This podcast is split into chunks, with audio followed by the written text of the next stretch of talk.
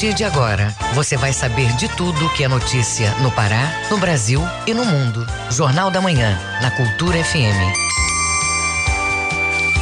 Sete horas. Sete horas em Belém. Bom dia, ouvintes ligados na Cultura FM no Portal Cultura. Hoje, quinta-feira, dia 13 de janeiro de 2022. Começa agora o Jornal da Manhã com as principais notícias do Pará, do Brasil e do mundo. A apresentação Brenda Freitas e José Vieira. Participe do Jornal da Manhã pelo WhatsApp 985639937. Mande mensagens de áudio e informações do trânsito. Repetindo o WhatsApp 985639937. Os destaques da edição de hoje. Levantamento aponta que no ano passado, pelo menos 700 condutores tiveram suspenso o direito de dirigir no Pará. Serviço de transporte alternativo não exige vacina de motoristas e usuários reclamam na rede mundial de computadores. Governo do Pará beneficia feirantes do Ver o Peso com o programa Sua Casa. Preço do frango aumenta 37%. Tem também as notícias do esporte. Castanhal e Bragantino se despedem da Copa São Paulo de Futebol Júnior. Basquete paraense homenageia técnico Zamba.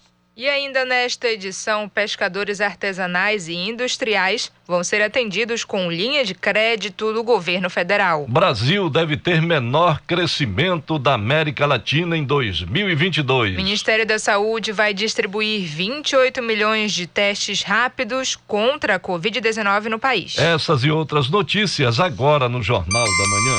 7 horas, 2 minutos. 7 e 2. O Pará é notícia. Governo do Pará entrega segunda usina da paz na região metropolitana de Belém.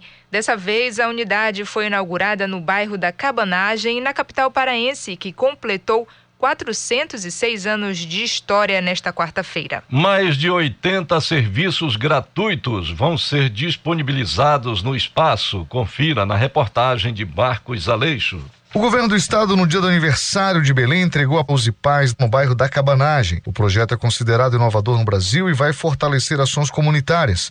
O espaço busca ainda resgatar a cidadania. O governador do estado, Helder Barbalho, comenta a medida. A polícia entra e domina o território, mas é a presença de governo, de serviço, de educação, de saúde, de cidadania, de empreendedorismo, de oportunidade, de conhecimento, de empoderamento da comunidade é que faz com que essa transformação ela aconteça de forma permanente e definitiva. Cerca de 80 órgãos do governo do estado vão disponibilizar serviços na Use Paz Cabanagem. A expectativa de participação da população é a mesma da usina do Icuí Guajará, em Ananindeua, que já atendeu mais de 20 mil pessoas. A Use Paz Cabanagem marca o aniversário dos 406 anos da capital. Marcos Aleixo, para o Jornal da Manhã. Como parte das comemorações do aniversário de Belém, o governo do estado beneficia trabalhadores do Ver o Peso com o programa Sua Casa. Em 2021, mais de 65 mil paraenses foram contemplados com a iniciativa. A repórter Pamela Gomes tem os detalhes. Durante a programação do aniversário de Belém, o governador Helder Barbalho, através da Companhia de Habitação do Estado do Pará, entregou cheques do programa Sua Casa para famílias de feirantes de Belém. A cerimônia de entrega ocorreu no estacionamento da Feira do Ver o Peso e contou com a presença do presidente da Coab, Orlando Reis, que comenta sobre a entrega dos cheques. Um sentimento de alegria, de satisfação de poder estar hoje aqui no Ver o Peso, que é o, a nossa referência turística né? Referência maior, turística. E hoje o governo do estado, através da Companhia de Habitação do Estado do Pará, está entregando cheque para vários feirantes das inúmeras feiras de Belém, que vão ter direito hoje ao programa Sua Casa, que é o cheque Sua Casa que a gente chama, em que as pessoas têm direito ao material de construção e a grande inovação do programa é que o governador ele oportuniza através do programa Sua Casa o pagamento da mão de obra. O programa Sua Casa garante auxílio para aquisição de materiais de construção e para o pagamento dos trabalhadores empregados durante a obra. O valor concedido pelo Sua Casa é de até 21 mil reais.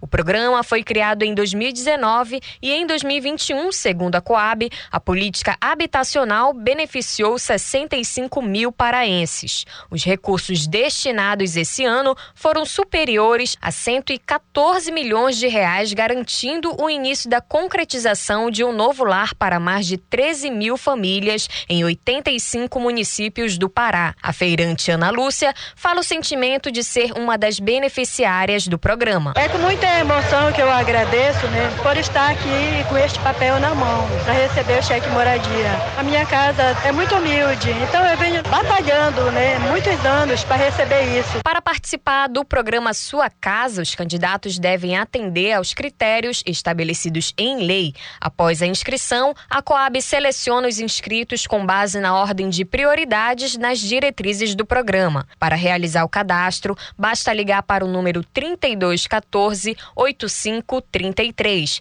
repetindo 3214 8533. Orlando Reis, presidente da Coab, ressalta a entrega dos cheques como um presente para Belém. Do ponto de vista da Coab, do ponto de vista do governo do estado, com relação à moradia, é esse o presente que o governo está dando para a população de Belém. São aproximadamente 650 famílias beneficiadas, eu te diria que tem mais de 5 milhões de investimento aí e que vai fazer, que vai proporcionar para que essas pessoas possam ter uma moradia digna, uma moradia melhor, melhorar a sua vida. Esse é o presente do governo do estado, da Coab para Belém. Pamela Gomes para o Jornal da Manhã.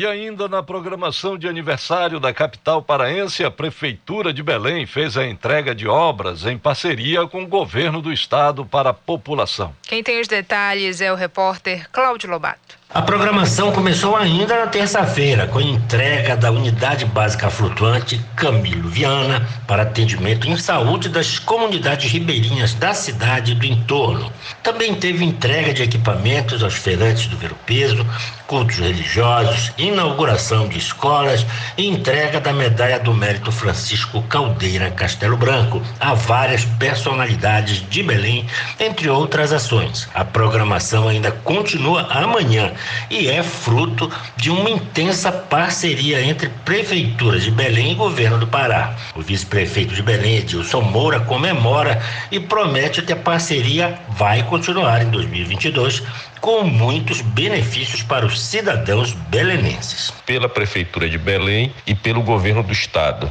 numa ampla parceria que foi construída durante o ano de 2021 e que vai continuar em 2022. A programação prossegue hoje com o ritual de bênção das águas em homenagem aos 406 anos de Belém. A cerimônia acontece no portal da Amazônia às nove da manhã e conta com a presença de diversas lideranças religiosas da cidade. Amanhã a Prefeitura de Belém realiza a cerimônia que marca o início das obras de construção de um conjunto habitacional que contará com 244 unidades habitacionais e 44 pontos comerciais na bacia da macrodrenagem da Estrada Nova. A agenda deve iniciar às 10 da manhã no canteiro de obras do conjunto, localizado na Travessa Quintino Bocaiúva, esquina com a Avenida Bernardo Saião. Ainda na sexta-feira, dia 14 de janeiro, a Prefeitura de Belém entrega praças nos conjuntos Gleba 1, no bairro da Marambaia,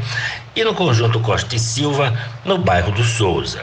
O vice-prefeito de Belém, Edilson Moura, convida a população a participar do encerramento da programação. Todos vocês estão convidados para participar da programação da prefeitura, da programação, é, algumas em conjunto com o governo do estado, outras ações próprias, únicas da Prefeitura de Belém, a preocupação com a nossa gente, a preocupação com o nosso povo, a preocupação com as pessoas que moram em Belém, que habitam a nossa cidade. E tenho certeza que vamos, ao final dos quatro anos, transformar Belém numa cidade melhor para que todos os homens e mulheres possam viver. Cláudio Lobato, para o Jornal da Manhã.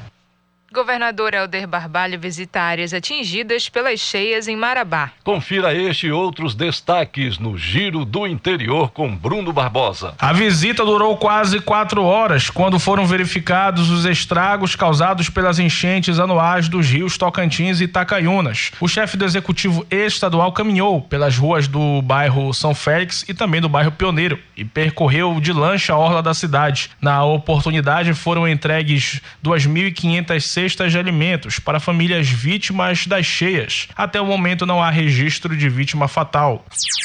No Nordeste paraense, a Companhia de Saneamento do Pará, COSAMPA, está seguindo com as inscrições do programa Água Pará, além de realizar ações de cadastramento nos municípios atendidos pela COSAMPA, como é o caso de Castanhal. A partir de hoje, a iniciativa chega à cidade modelo. Até 16 de janeiro, equipes da COSAMPA vão estar na rua Francisco Pereira da Silva, número 339, no bairro de Aderlândia, de 8 da manhã às 9 da noite, para receber todos os moradores de Castanhal que querem se cadastrar no programa.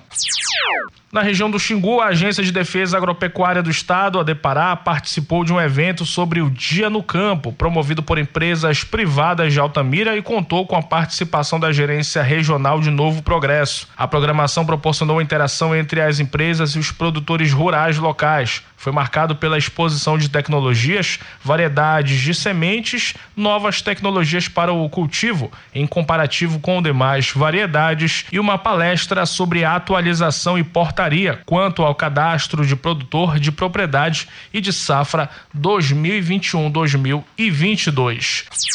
Bruno Barbosa para o Jornal da Manhã.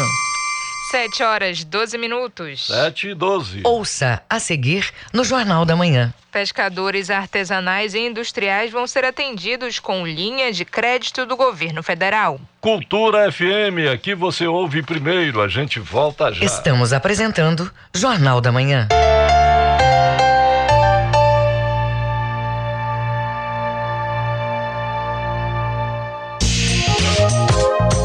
Vacinas contra a Covid-19 garantem proteção porque previnem as formas mais graves da doença, reduzem as mortes e internações, mas não impedem o contágio nem a transmissão do vírus. A vacinação fortalece as defesas do corpo pela ação de anticorpos. Se você já tomou a primeira dose da vacina, não deixe de tomar a segunda dose. Proteja-se do coronavírus. Cuidar da sua saúde é proteger a todos. Cultura, rede de comunicação. A sigla LGBTQIA, usada no mundo todo, não é só um aglomerado de letras. Representa a união de uma comunidade. São homoafetivos, bissexuais, transgêneros, travestis, queer, intersexuais e assexuais. O sinal de mais representa quem não se identifica com nenhuma vertente. No Brasil, a homofobia é crime. Levante a bandeira do respeito representada pelo arco-íris. Denuncie casos de homofobia pelo Disque 100 ou vá à delegacia da sua cidade. Cultura, rede de comunicação. O papo é música. Feira do Som, de segunda a sexta, meio-dia. Meus amigos da cultura, fala o Edgar Augusto. Todo dia, de segunda a sexta-feira, ao meio-dia, a Feira do Som, com lançamentos e muitas novidades. Não percam a Feira do Som, a caminho de 50 anos, pela Cultura FM.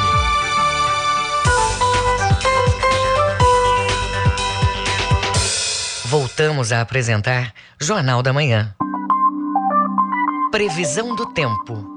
De acordo com a Secretaria de Meio Ambiente e Sustentabilidade em Belém, região metropolitana, quinta-feira com céu de poucas nuvens e o clima varia parcialmente nublado no decorrer do período. À tarde e à noite, tempo fechado, o que pode levar a pancadas de chuva, mínima de 24, máxima de 32 graus em Ananindeua, no Nordeste paraense, manhã com tempo parcialmente nublado a nublado, principalmente na porção sul da mesorregião. Na faixa litorânea, a possibilidade de chuvas, mínima de 22, máxima de 31 graus em Capitão Poço e na região do arquipélago do Marajó, manhã e início de tarde com céu parcialmente nublado e o tempo pode ficar mais aberto no decorrer do período. Chuvas podem cair apenas no início da noite, mínima de 24, máxima de 31 graus no município de Curralinho. 7 horas 15 minutos. 7 e 15. O trânsito na cidade. Vamos saber como está o trânsito na Grande Belém na manhã desta quinta-feira. Quem tem as informações é o repórter Marcelo Alencar. Bom dia, Marcelo. Bom dia, José Vieira, Brenda Freitas, Paulo Sérgio e principalmente um bom dia especial para todos os ouvintes do Jornal da Manhã, da 93,7. É, Vieira, o trânsito está tranquilo nas ruas Oliveira Belo, Diogo Moia, Antônio Barreto e Domingos Marreiro. Ele segue intenso na rua Boa Ventura da Silva, com velocidade média de até 10 km por hora está também bastante leve agora pela manhã, pela Praça da República, Avenida Nazaré, Braz de Aguiar e Gentil Bittencourt. Na Generalíssimo Deodoro, quem for passar por lá agora vai encontrar trânsito é, intenso com velocidade média de até 7 km por hora. Marcelo Alencar, direto do Departamento de Rádio e Jornalismo para o Jornal da Manhã, volta no comando Brenda Freitas e José Vieira. Muito obrigada, Marcelo. 7 horas 16 minutos. 7 16. Jornal da Manhã. Informação na sua sintonia. Aplicativos de transporte não exigem comprovação de vacina. A exigência garantiria o combate à Covid-19 e mais segurança à saúde da população. Acompanhe na reportagem de Marcelo Alencar. Para se prevenir do coronavírus, quando anda de aplicativo, a pedagoga Amanda Nunes usa sempre máscara e álcool em gel. Outra medida de segurança que ela segue é, antes de entrar no carro, verifica se o condutor do veículo também está protegido contra a Covid-19. Eles estão de máscara, eles têm álcool em gel. Até brinco com eles, que eu entro já no carro, já pego logo que é o álcool em gel. A maioria deles são vacinados, assim, porque a gente vai conversando sobre pandemia, sobre a vacinação. Aí eu pergunto, tomou vacina? Ele, não, tomei. Nem todos os motoristas de aplicativos demonstram preocupação com a vacinação, uso da máscara e álcool em gel. O tema está sendo bastante debatido na rede mundial de computadores a partir de comentários de usuários. O temor está relacionado com a contaminação por novas cepas do coronavírus. A diretora da Sociedade Brasileira de Imunizações, Flávia Brabo, explica a importância da vacinação. Elas são capazes de reduzir drasticamente o risco de adoecimento, de manifestações graves internação e óbito. Na realidade, as vacinas Covid, o objetivo primeiro é justamente esse: redução de casos graves, internações e óbitos. Além da proteção pessoal do vacinado, a gente tem que encarar a vacinação como uma questão social. É também a proteção da sociedade. É o indivíduo que se protege e que também não transmitirá os vírus para aqueles que não foram vacinados por não poderem, como as crianças muito pequenas, ou aqueles que são mais suscetíveis com comorbidades, com comprometimento do sistema imune e que mesmo vacinados, eles respondem pior às vacinas e por menos tempo. Segundo a especialista, só só com a vacinação em massa é que vai ser possível reduzir a circulação do coronavírus. As empresas de aplicativos afirmam que estão adotando várias normas para auxiliar e proteger os usuários, motoristas, parceiros e entregadores, além de comunicar a importância sobre as recomendações e determinações das autoridades de saúde. Marcelo Alencar para o Jornal da Manhã. Em 2021, mais de 700 condutores tiveram suspenso o direito de dirigir no estado. Os dados são do Departamento de Trânsito do Pará. A reportagem é de Isidoro Calixto. Segundo o Detran, entre as causas de suspensão do direito de dirigir estão o acúmulo de 20 ou mais pontos na CNH, pilotar sem usar o capacete e dirigir sob efeito de álcool. A suspensão do direito de dirigir é a segunda penalidade mais severa severa do Código de Trânsito Brasileiro, só fica atrás da cassação da CNH. Mas o que muitos motoristas não sabem é que a perda desse direito é temporária e que reaver o documento depende exclusivamente do bom comportamento do trânsito. Renata Coelho, diretora-geral do Detran Pará, explica. É importante destacar que o condutor deve respeitar as normas de trânsito, buscar sempre uma direção prudente e manter seu veículo regularizado. Segundo a diretoria-geral do Detran, em 2020, no Pará, foram suspensos somente 269 condutores, pois, em razão da pandemia da Covid-19, todos os processos punitivos foram paralisados por determinação da Secretaria Nacional de Trânsito, Senatran, conforme a deliberação número 185 de 20 de março de 2020. Já em 2021, 713 condutores tiveram o direito de dirigir suspenso aqui no Pará. Renata Coelho, diretora-geral do Detran, comenta. É bom lembrar que para dirigir de novo, após o período da suspensão, esse condutor deverá realizar um curso de reciclagem em um centro de formação de condutores. O processo de suspensão do direito de dirigir está previsto no artigo 261 do Código de Trânsito Brasileiro, em que é garantido ao infrator exercer seu direito de defesa, podendo apresentar recursos. Caso a medida não seja acolhida, uma vez encerrado o prazo, o condutor deverá entregar a CNH ao Detran e evitar dirigir o veículo automotor durante o cumprimento da penalidade. Isidoro Calixto para o Jornal da Manhã. Carreta da Saúde do projeto Ter Paz oferece vacina contra a Covid-19. A imunização ocorre na Use Paz da Cabanagem. Confira os detalhes com Ronald Souza. A Carreta da Paz da Saúde do projeto Ter Paz oferece todas as doses da vacina contra a Covid-19 na Use Paz da Cabanagem. A coordenadora da Secretaria Estadual de Saúde Pública no Ter Paz, Alessandra Amaral, dá mais detalhes do serviço. Aqui na carreta tem que trazer qualquer documento, né? Pode ser ser o cartão SUS, pode ser também o CPF, né? E já faz a sua vacina, primeira, segunda ou terceira dose, né? E quem não tomou nenhuma dose, venha fazer. É né? muito importante vacinar. A gente tem que vacinar para proteger quem a gente ama. As carretas do projeto Ter Paz, criada pelo governo do estado, tem como objetivo facilitar o acesso dos jovens e adultos, também a formação tecnológica itinerante e assim facilitar o ingresso dessas pessoas ao mercado de trabalho. A coordenadora da Secretaria Estadual de Saúde Pública no Terpaz, Alessandra Amaral, comenta sobre os atendimentos oferecidos à população. Serviços itinerantes de odontologia, né, prevenção, não só o atendimento odontológico, mas a prevenção, né, junto com escovação supervisionada, palestras educativas, atendimento médico, ginecológico, né, clínico geral. Vamos ter também a regulação para encaminhar para serviço especializado, a vacina, né, vamos ter também a triagem com técnicos de enfermagem, enfermeiros. Então vai ser muito serviço para a população ofertado com aquele, aquela marca Interpaz, né? Que é a humanização, é o carinho, o respeito, o amor ao próximo e a todos os paraenses. A vacinação na carreta da saúde, que está localizada na Use Paz da Cabanagem, ocorre até sexta-feira, dia 14, das 8 da manhã às 5 da tarde. Com supervisão da jornalista Tamires Nicolau, Ronald Souza para o Jornal da Manhã. 7 horas 23 minutos. 7 e 23 Jornal da Manhã. Você é o primeiro a saber. O Mundo é Notícia. Hora de saber o que é notícia pelo mundo no Giro Internacional com Cláudio Lobato. A China diz estar adotando todas as medidas de segurança necessárias contra o coronavírus para os Jogos Olímpicos de Inverno de 2022, que começam no próximo mês. O país está fazendo um grande esforço para manter o vírus fora do país. O governo chinês disse que visitantes estrangeiros serão barrados.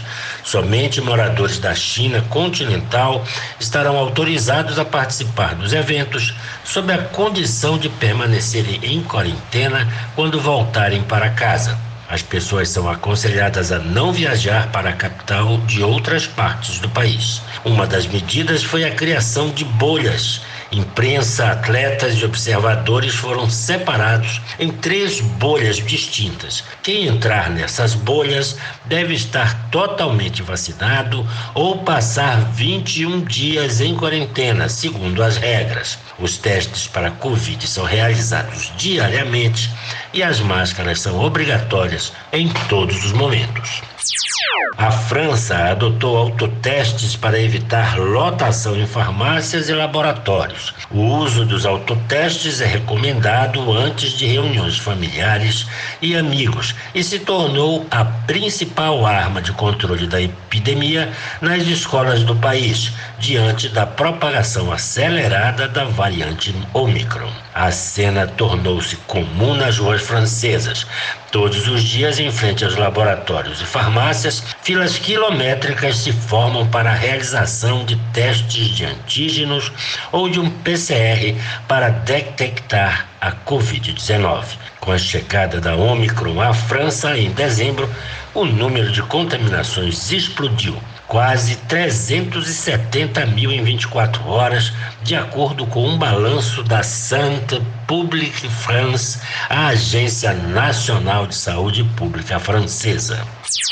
A força-tarefa da Casa Branca contra a Covid-19 voltou a alertar para os riscos da nova onda da pandemia durante entrevista coletiva virtual nesta quarta-feira. A diretora do Centro para Controle e Prevenção de Doenças, do CDC, Rochelle Walensky, informou que o número de casos diários no país avançou a 751 mil na média móvel da última semana, uma alta de 47% diante da anterior. Já as mortes ficaram em média 1.633 ao dia, alta semanal de 40,4%. Valensky também disse que a média de hospitalizações diárias na semana mais recente foi de 19.768, um avanço de 33% ante a semana anterior. Nesse quadro, Valensky insistiu para que as pessoas sejam vacinadas e recebam reforços do imunizante,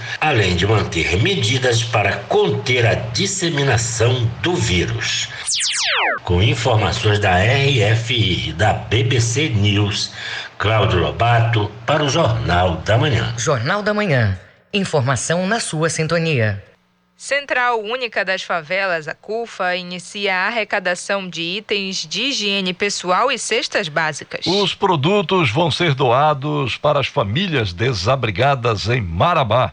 Confira os detalhes com Marcos Aleixo. A Central Única das Favelas, CUFA, deu início à arrecadação de itens de higiene pessoal, cestas básicas, assim como água e produtos não perecíveis para distribuir para as mais de mil famílias desabrigadas devido aos níveis elevados dos rios em Marabá. A arrecadação vai até sábado, dia 15. Um dos líderes da CUFA, Henrique Miranda, dá mais detalhes. A mobilização da campanha está sendo feita através das redes sociais, então a pessoa que quiser doar pode entrar em contato com a gente através das nossas redes. Algumas empresas já doaram, a nossa meta é arrecadar o máximo possível para levar para as famílias de Marabá. O governo do estado, por meio da Coordenadoria Estadual de Defesa Civil, já entregou mais de 2.500 cestas básicas para famílias desabrigadas pelas enchentes que atingem Marabá. De acordo com a Defesa Civil, 1.360 famílias foram atendidas, sendo que 337 estão nos abrigos da Prefeitura, 541 alojadas em casa de familiares e 147 ainda ilhadas. Henrique Miranda informa como ajudar. As doações podem ser feitas diretamente na sede da CUFA, que fica na Travessa Moura Carvalho,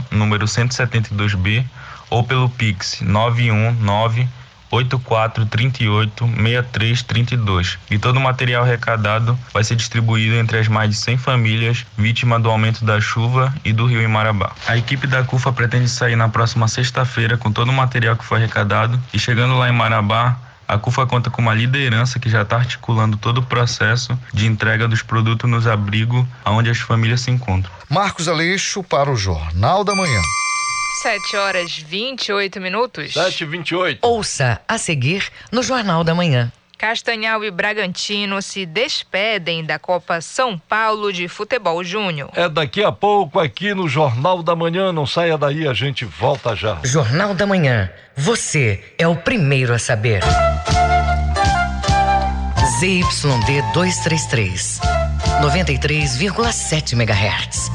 Rádio Cultura FM, uma emissora da Rede Cultura de Comunicação. Fundação Paraense de Rádio Difusão. Rua dos Pariquis, 3318. Base operacional, Avenida Almirante Barroso, 735. Berlim, Pará, Amazônia, Brasil. parte da Rádio Cultura, seja nosso repórter.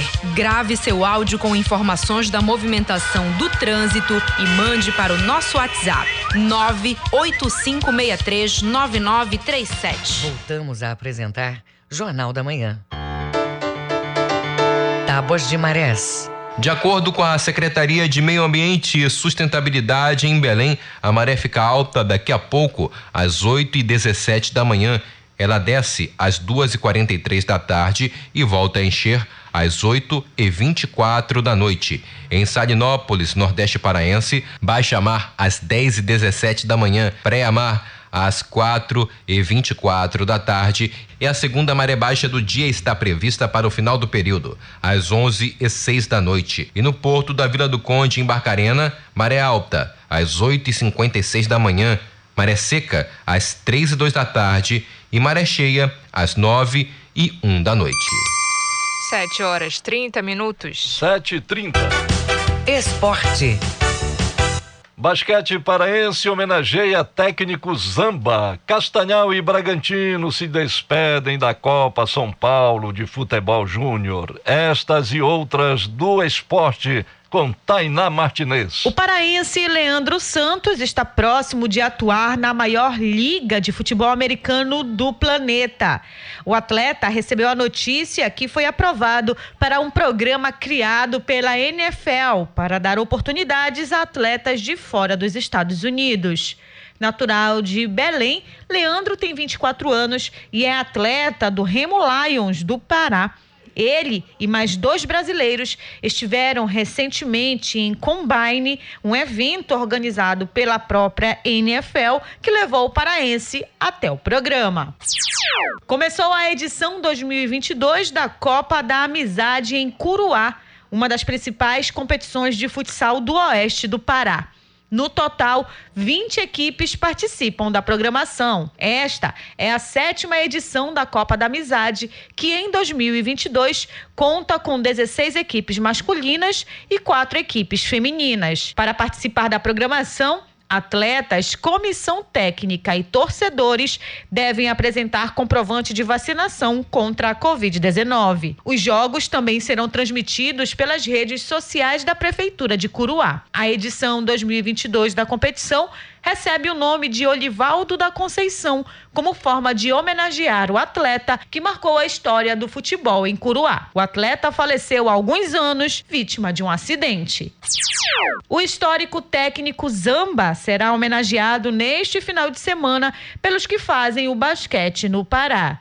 O repórter Manuel Alves tem os detalhes. Será no próximo domingo a homenagem que Clube do Remo Paysandu, Associação Paraense de Basquete Master e Federação Paraense de Basquete vão fazer ao ex-técnico Demóstenes Dias Uzamba. Na ocasião será realizado um jogo entre duas equipes de veteranos, onde Zamba, agora com 80 anos, mesmo em uma cadeira de rodas, vai atuar um pouco em cada equipe. Isso tudo vai acontecer no ginásio Moura Carvalho neste domingo a partir das 10 horas da manhã, onde Zamba também vai receber uma placa pelo muito que contribuiu para o crescimento do basquete paraense. Zamba que foi jogador e treinador de Clube do Remo e Paysandu e também da seleção paraense de basquete tendo revelado vários atletas para o basquete do Pará. Manuel Alves para o Jornal da Manhã.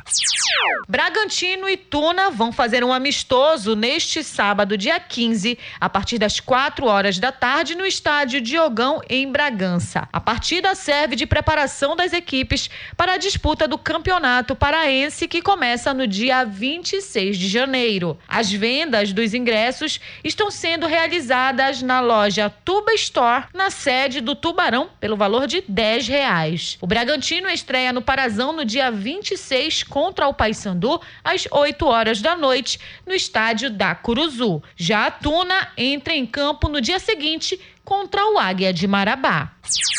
O Bragantino perdeu para o São Bernardo por 2 a 0 e se despediu da Copa São Paulo de Futebol Júnior. Essa foi a primeira participação do Tubarão do Caeté na Copinha. O Castanhal também encerrou sua participação na competição depois de perder para o Grêmio Novo Horizontino por 2 a 1 pela decisão da segunda fase da Copa São Paulo de Futebol Júnior. Tainá Martinez para o Jornal da Manhã. 7 horas 34 minutos. 7 e 34 Fique sabendo primeiro, Jornal da Manhã, aqui na Cultura FM. Os números da economia.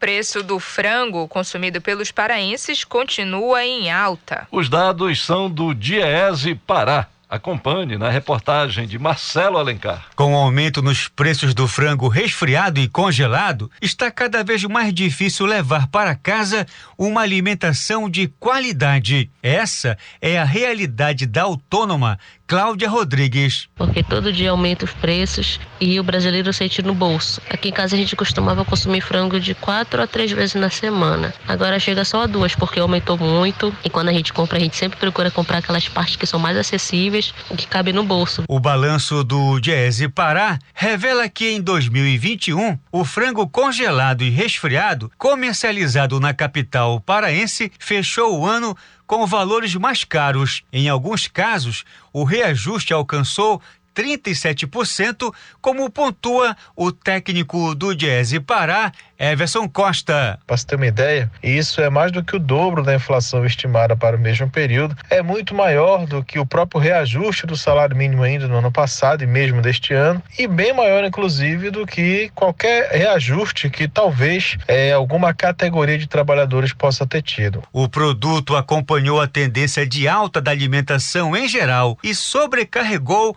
a renda familiar. Mesmo com a disparada de preços, o frango ainda continua sendo alternativa em relação à carne e o peixe, que estão mais caros. Everson Costa explica. Ainda se coloca como uma alternativa, mas infelizmente uma alternativa cara nesses tempos de pandemia, nesses tempos de desemprego e queda na renda. Infelizmente, essa alta ela foi sentida significativamente no orçamento das famílias. Aos assalariados, se não a diminuição da quantidade consumida, mas certamente a dificuldade na aquisição foram fatores característicos ao longo do ano de 2021 e o resultado disso é um reajuste acumulado aí de cerca de 37%, pesando significativamente na composição da alimentação dessa família. A alta acumulada no período de janeiro a novembro de 2021 chegou a quase 23%. Marcelo Alencar para o Jornal da Manhã. Governo amplia linhas de crédito rural para atividade pesqueira. Essas linhas de crédito vão beneficiar pescadores artesanais e industriais de todo o país, além de aquicultores e empresários do setor. Confira na reportagem de Daniel Ito, da Rádio Nacional.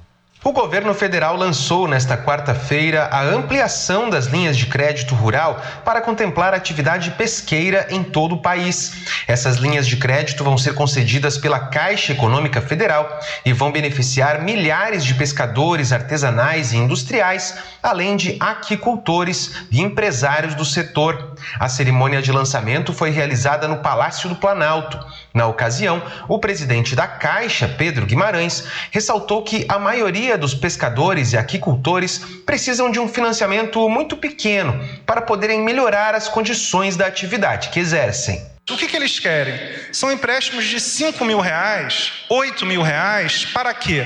Para poder comprar uma geladeira. Porque o que, que acontece, presidente? A gente viu aqui, são dois dias, três dias em mar aberto. Só que, como não tem geladeira, tem que voltar antes. Se você puder ter uma geladeira no bar, para fazer gelo, na verdade, ele passa uma semana. A gente está falando de crédito de 3 mil reais, 4 mil reais para quem já tem renda. Durante a cerimônia, que contou com a participação do presidente Jair Bolsonaro, também foi assinado um contrato de cessão de águas da União para a instalação da primeira piscicultura marinha do país. O empreendimento é da empresa Forever Oceans e vai ser construído na costa de Ilhéus, na Bahia. Da Rádio Nacional em Brasília, Daniel Ito.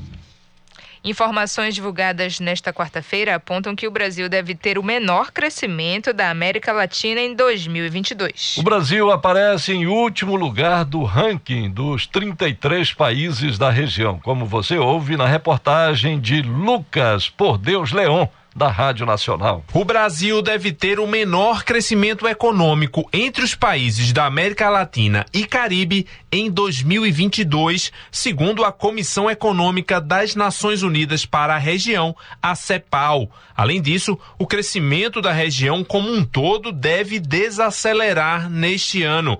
Está previsto um aumento da atividade econômica na América Latina e Caribe em 2022 de 2,1% do PIB, contra um crescimento de 6,2% registrado no ano passado. Os dados foram divulgados nesta quarta-feira. A secretária executiva da CEPAL, Alicia Bárcena, citou como motivos para o crescimento menor da região, entre outros, a manutenção da pandemia e as altas taxas de desemprego, além do menor crescimento do mercado mundial e das economias da China e dos Estados Unidos, que são os maiores parceiros parceiros comerciais dos países latino-americanos e caribenhos. A verdade é que a região está enfrentando um contexto externo menos favorável, com menor espaço fiscal e com grandes pressões inflacionárias e volatilidade cambial. Aquelas economias que estavam crescendo com grande dinamismo vão ter uma desaceleração muito importante. O Panamá, talvez, é a economia que persiste com crescimento alto, além da República Dominicana, mas o resto das economias sofre uma desaceleração muito importante.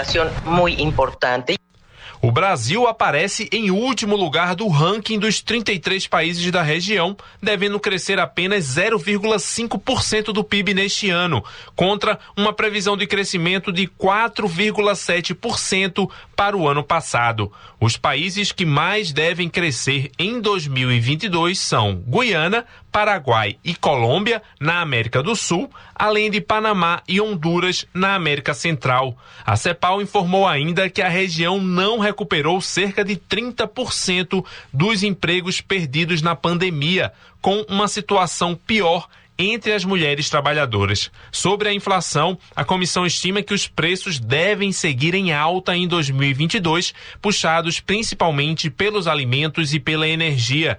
Em 2021, a inflação ficou em 7% na região, com exceção da Argentina, Venezuela, Haiti e Suriname, que tiveram níveis bem mais altos. Em relação à vacinação, a CEPAL destacou a desigualdade no acesso aos imunizantes. Ao todo, a região região já vacinou 60% da população com duas doses ou dose única. Porém, enquanto Chile e Cuba já imunizaram mais de 85% dos habitantes, Haiti tem apenas 0,6% da população vacinada, seguido pela Jamaica, com apenas 19% dos habitantes totalmente imunizados. O Brasil aparece em sétimo colocado, com 67% da população totalmente vacinada. Da Rádio Nacional em Brasília, Lucas Por Deus Leon. Vamos agora aos indicadores econômicos do dia com Tamires Nicolau. O Ibovespa, principal indicador da Bolsa de Valores, está em alta aos 105.851 pontos, com crescimento de 2,51%. O dólar comercial está cotado a R$ 5,53 na venda, com baixa de 0,81%. O euro também está em queda. A moeda custa hoje R$ 6,33, com baixa de 0,06%. A cotação do grama do ouro é de 328 reais, e o rendimento da poupança mensal é de 0,5%. Tamires Nicolau, para o Jornal da Manhã. 7 horas 43 minutos. 7 43 Ouça a seguir no Jornal da Manhã. Ministério da Saúde vai distribuir 28 milhões de testes rápidos contra a Covid-19 no país. Cultura FM, aqui você ouve primeiro. A gente volta já. Você está ouvindo Jornal da Manhã.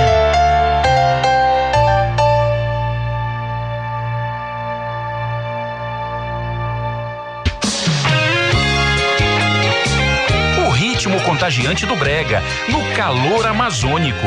As músicas, a história, o cenário. Brega, patrimônio imaterial e cultural do estado do Pará.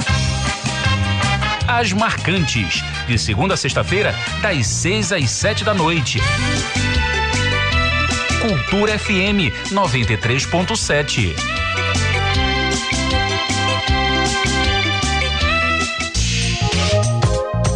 Se você foi exposto ao vírus ou mora com alguém que esteja com Covid-19, mesmo assintomático, deve fazer o teste.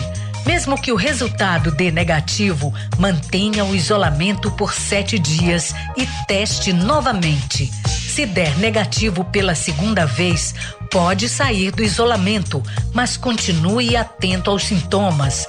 As vacinas são muito eficazes contra as formas graves da Covid-19, mas você precisa continuar a se prevenir. Proteja-se do coronavírus. Cuidar da sua saúde é proteger a todos. Cultura, rede de comunicação. Envelhecer com dignidade e qualidade de vida deve ser o curso normal na trajetória de todos. Os idosos, as crianças e outros grupos sociais considerados vulneráveis precisam de mais atenção e dedicação. O Estado deve fazer o papel de protetor, além de garantir o bem-estar. Mas a sociedade não pode esquecer de incluir, respeitar e tratar de forma adequada a pessoa idosa. Amparo, carinho e gratidão são fundamentais. Cuide e acolha os idosos. Cultura, rede de comunicação. Música, informação e interatividade. Conexão Cultura, de segunda a sexta, oito da manhã. Ouvinte da Cultura FM, eu sou Isidoro Calixto, eu apresento o Conexão Cultura. Notícias, atualidades, informações e música para você ficar conectado com o que acontece no Pará e no Brasil. Não perca de segunda a sexta-feira, das 8 às 10 da manhã. Conexão Cultura.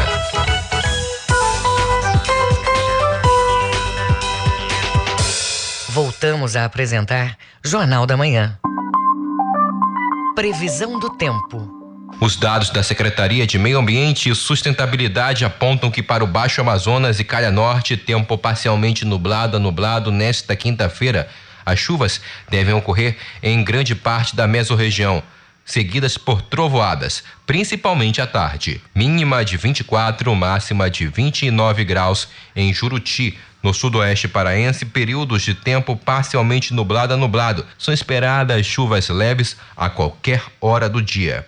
Em Jacareacanga, a mínima é de 23 e a máxima chega aos 31 graus. E no sudeste paraense, o dia inicia com tempo parcialmente nublado e chuvas leves. O clima deve se estender assim durante boa parte do dia, principalmente na porção centro-norte. Nas outras áreas, tempo mais estável. Em Xinguara, a variação de temperatura fica entre 21 até 29 graus. 7 horas 47 minutos. 7 e 47 Política.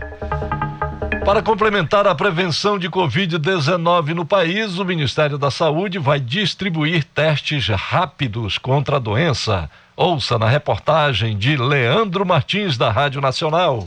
O Ministério da Saúde vai distribuir até sábado em todo o Brasil 28 milhões de testes rápidos contra a Covid e outros 13 milhões de testes estão previstos para chegar ao país em fevereiro. Foi o que afirmou nesta quarta-feira o ministro da Saúde, Marcelo Queiroga. No mês de janeiro, nós vamos distribuir 28 milhões de testes rápidos até o dia 15. Serão 13 milhões no mês de fevereiro.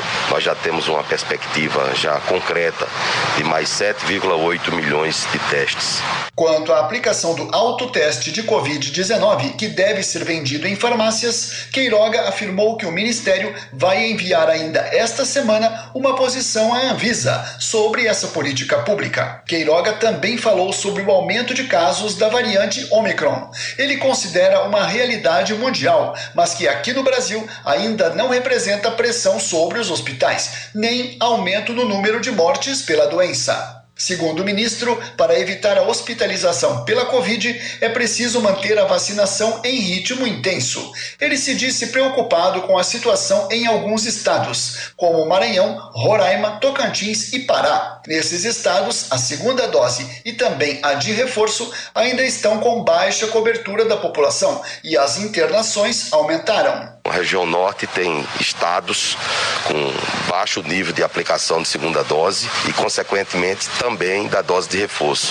É preciso ampliar o Maranhão, Manaus, o Amapá, Roraima, eh, o estado de Tocantins. No estado do Pará, nós assistimos um, um aumento no número de, de hospitalizações de óbito. Ainda sobre a variante Omicron, o ministro da Saúde garantiu que, se continuar avançando e provocar uma nova onda de hospitalizações, Desta vez, a estrutura do SUS está preparada. Ele citou a questão do oxigênio. Há um ano foi problemática em Manaus, mas hoje conta com uma estrutura de produção e de transporte. Caso haja necessidade de abrir mais leitos de UTI, segundo Queiroga, o SUS terá condições. Da Rádio Nacional em Brasília, Leandro Martins. Você está ouvindo Jornal da Manhã.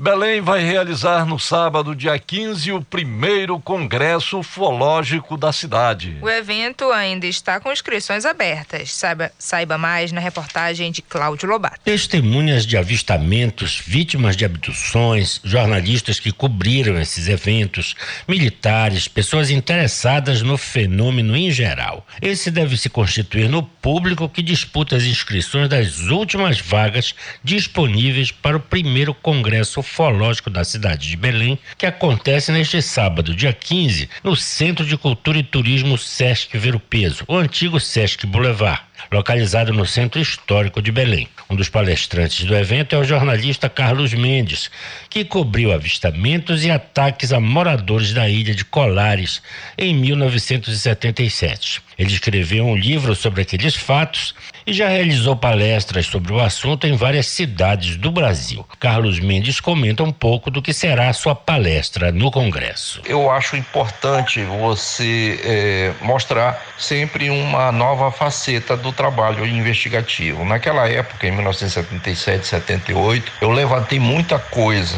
muita coisa, inclusive que não entrou no meu livro. Eu deixei de fora porque eu pretendia aprofundar mais o trabalho. Algumas das investigações elas ficaram pendentes, até porque a verdadeira investigação que foi feita pelo pessoal da Operação Prato, ela é uma investigação inconclusa. Até hoje, 45 anos vai fazer agora em 2022, as Forças Armadas brasileiras Marinha, Exército Aeronáutica não vieram a público trazer os documentos essenciais que embasaram a Operação Prato. Muita coisa continua acobertada praticamente sob segredo. A ufologia se interessa pelo conhecimento relacionado aos objetos voadores não identificados, os OVNIs, e movimenta um grande número de pessoas em torno deste assunto no mundo. Mas afinal, seriam os OVNIs naves extraterrestres? Ou podem ter outra explicação mais terrena? O relato do professor de física Laertes Lauro, testemunho ocular de um fenômeno ufológico ocorrido em Belém, no bairro Curioltinga, em 1979, é uma das participações mais esperadas no Congresso. O caso ficou conhecido como o caso dos seres de bronze, que mudou totalmente a vida do professor Laertes Mauro,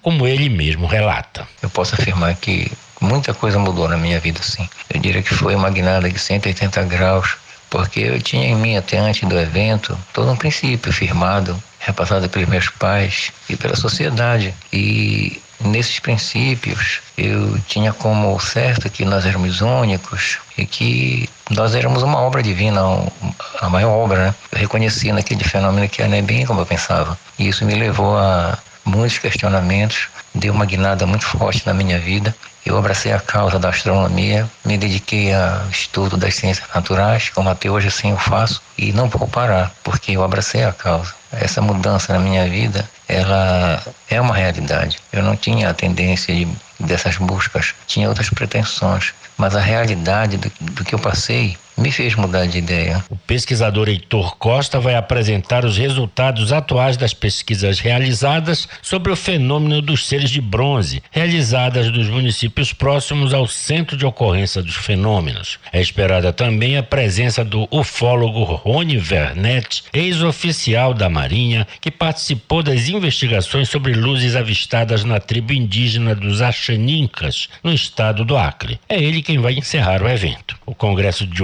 Ufologia ainda está com inscrições abertas no link docs.google.com/forums. O valor da inscrição é de 50 reais e você pode ter mais informações nos telefones 989 49 9063 e 985 14 0274. Cláudio Lobato para o Jornal da Manhã. Governo federal destina parte da arrecadação das loterias de prognósticos para um incentivo ao esporte paralímpico no Brasil.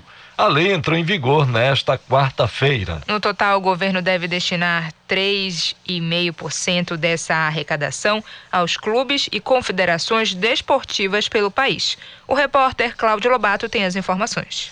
Entrou em vigor na última quarta-feira a Lei 14.294 de 2022, que destina recursos de loterias para os esportes paralímpicos. O texto define o quanto dessa arrecadação da loteria é destinado ao Comitê Brasileiro de Clubes, o CBC. Do total de meio por cento a que tem direito do dinheiro obtido com loterias como a Mega Sena, o CBC fica com 0,46% e o Comitê Brasileiro de Clubes Paralímpicos, o CBCP, com 0,04 ponto percentual.